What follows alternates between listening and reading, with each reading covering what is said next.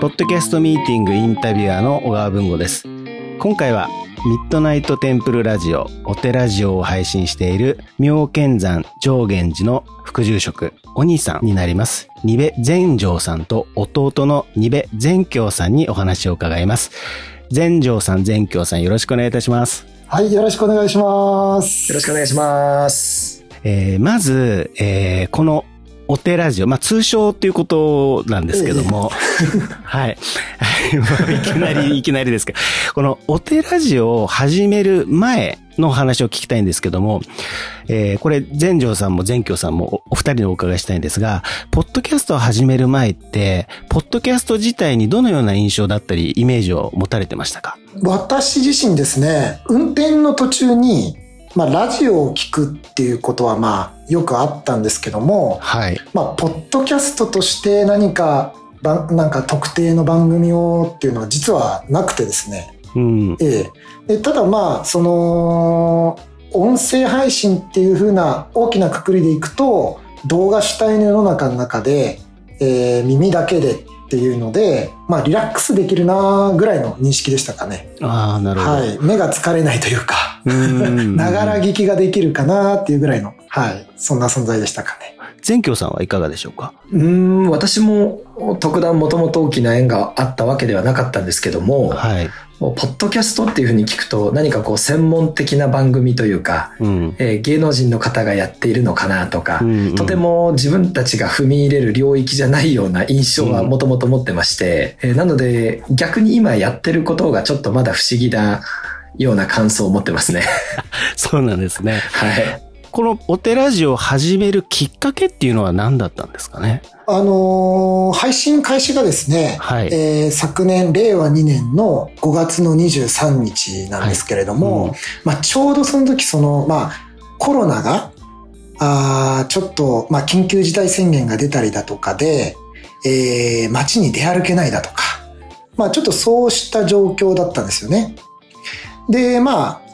単純にその時間ができたっていうことと、で、これは別にコロナ関係なくなんですけど、前からこう漠然とお坊さんとして積み重ねのお話ができる場所は何かないかなっていうのを思ってまして、まあというのもまあ仏教ですとか仏様の教えっていうのはすごい広大な教えなので、その場当たり的にちょろって話してもですね、なかなかこう関係性もできづらいし、えー、ご理解もいただけない部分もあったりとかするので、何かこう自分の話したところ、ことをこう残しておいたりだとか、まあなんかそういう場所だったらいいなーなんて漠然と考えてた時に、じゃあちょっとラジオやってみようか、みたいな。そういう流れですかね。はい。あの、ここで、このミッドナイトテンプルラジオ、お手ラジオの番組自体のことをお伺いしたいんですけども、この番組自体は実際どのような番組なんでしょうか？あの、コンセプトとしてはですね、はい、一応我々兄弟で言ってるのは、あのー、まあ、耳からご縁を結ぶ寺っていうような、うはい。まあ、オンラインの駆け込み寺というような、まあ、場所になれたらいいなっていうことで、まあ、兄弟二人でお送りしている番組でございまして、まあ、内容的には当然お坊さん二人なので、まあ、仏教、お寺、神様、仏様、えー、目に見えないものに関する嘘、本当？まあ豆知識とかですね。うん、まあその他我々に、まあ、あの、お坊さんへの質問ありますか？なんていうことを投げかけると、まあお便りとしてリスナーさんからあ素朴な疑問だったりとか、あるいは、あの、不思議な体験しましたとかですね。なんかそんなようななんかこう集まってるような、まあそういった形でお送りしてますね。配信のスケジュールっていうのはどのようなスケジュール感なんですかね？あのー、配信は2種類ありまして、はい。えー、1つ目が収録配信。うん。はい。あの、こちらはですね、あの、不定期になってますね。特に決めずに、まあ、兄弟2人で時間が合う時に収録をして配信するという形。で、もう一つが、あの、ライブ配信。はい。まあ、生配信ですね。はい。で、こちらは、あの、まあ、後ほど詳しくお話しさせていただきますけれども、ライブ配信に関しては毎週土曜日の夜11時から、あの、行っております。はい。ミッドナイトですね。あの、基本はミッドナイトですね。ミッドナイトですよね。あそこは特徴かもしれないですね。あなるほど。その時間にお寺とかお坊さんと接点持つことって一般の人ないじゃないですか。ないですよね。うん。うん、あの、で、ライブ配信は夜11時からなんですけど、僕、お経読んでるんですよ。最初の10分間ぐらい。で、夜中にお経を聞くと大体皆さん、あの、なんて言うんでしょう。怪談話じゃないですけど、うんうんうん、ちょっと不気味なイメージあるじゃないですか。はい。これがまた不思議でやっていくとですね、あの、癒されたとか、まあそういうお声をいただいたりとか、したりするんですよね。えー基本は夜にお送りしてるっていう、うん、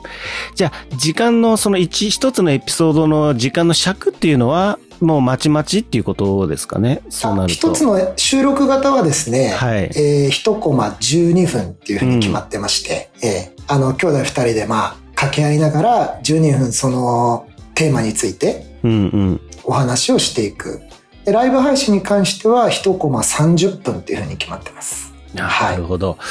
ユニークな番組なんですけども、本当にお二人、お坊さんかっていうぐらいな掛け合いをね、聞けると思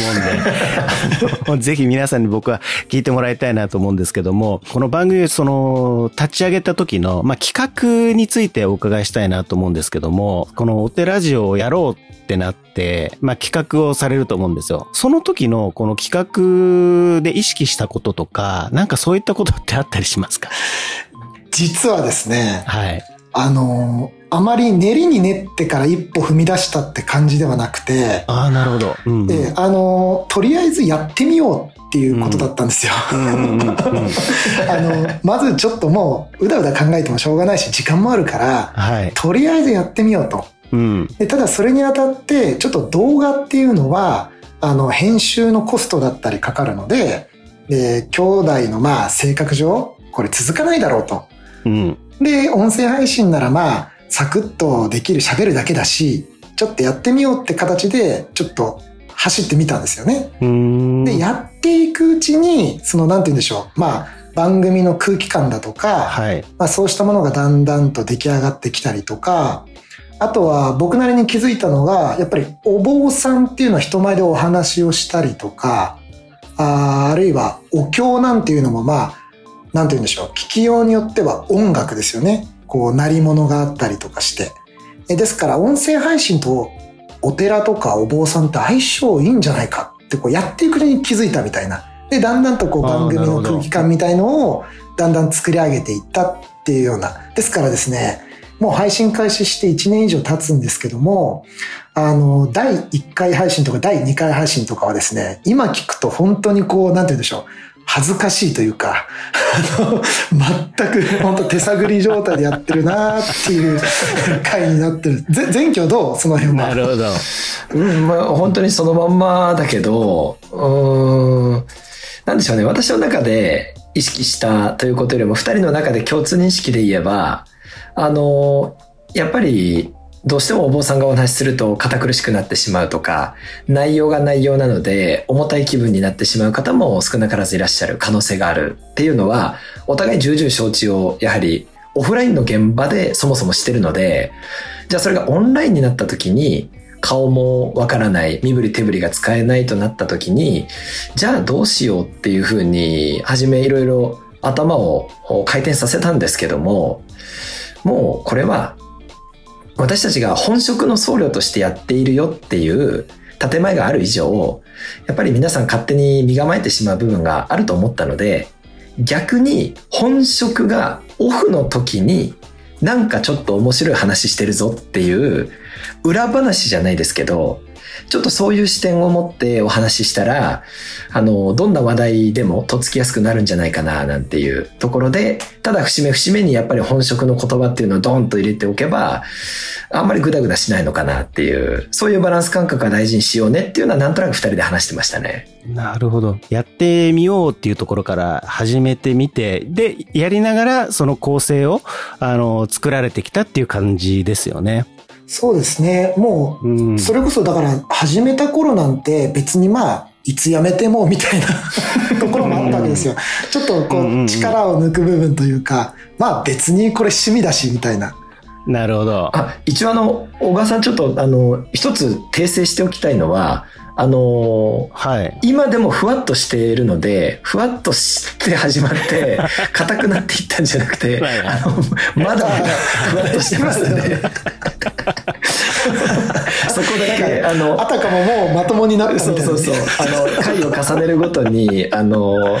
お坊さん化していったとか、はい、そういう経緯は全くないので、まだまだふわっとしてますので、はい。なるほど。